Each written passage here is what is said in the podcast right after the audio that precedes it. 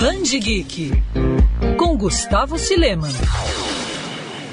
A cronologia dos X-Men sempre foi muito confusa, também pudera. Com tantos personagens, reviravoltas e alterações feitas no passado da equipe, é praticamente impossível manter uma linha do tempo coesa e sem nenhum tipo de furo. Mas ultimamente a Marvel vem tentando resolver esse pequeno grande problema e para isso convocou o artista Ed Piscor para criar uma obra que conseguisse ao mesmo tempo amarrar essas pontas e homenagear a saga dos nossos queridos mutantes. O resultado desse grande desafio foi X-Men Grand Design, que está chegando agora no Brasil. Com um formato maior do que os gibis tradicionais e um estilo próprio, o quadrinho é praticamente uma carta de amor do autor à equipe e traz até mesmo alguns fatos marcantes, como Wolverine e Capitão América lado a lado na Segunda Guerra Mundial e outros até inusitados, como por exemplo o professor Xavier usando seus poderes ainda na barriga da mãe. Toda a HQ é narrada pelo Vigia, um outro importante personagem da Marvel, o que dá liberdade a Ed de contar a trama de maneira intimista e sem muita enrolação. Para quem não sabe, Ed é criador de Hip Hop Genealogia, gibi lançado aqui pela Veneta e que conta a história do hip hop entre os anos 70 e 80, algo bem semelhante ao que ele faz com os X-Men nesta obra. Grande Designs será lançado no Brasil em três volumes pela Panini Comics.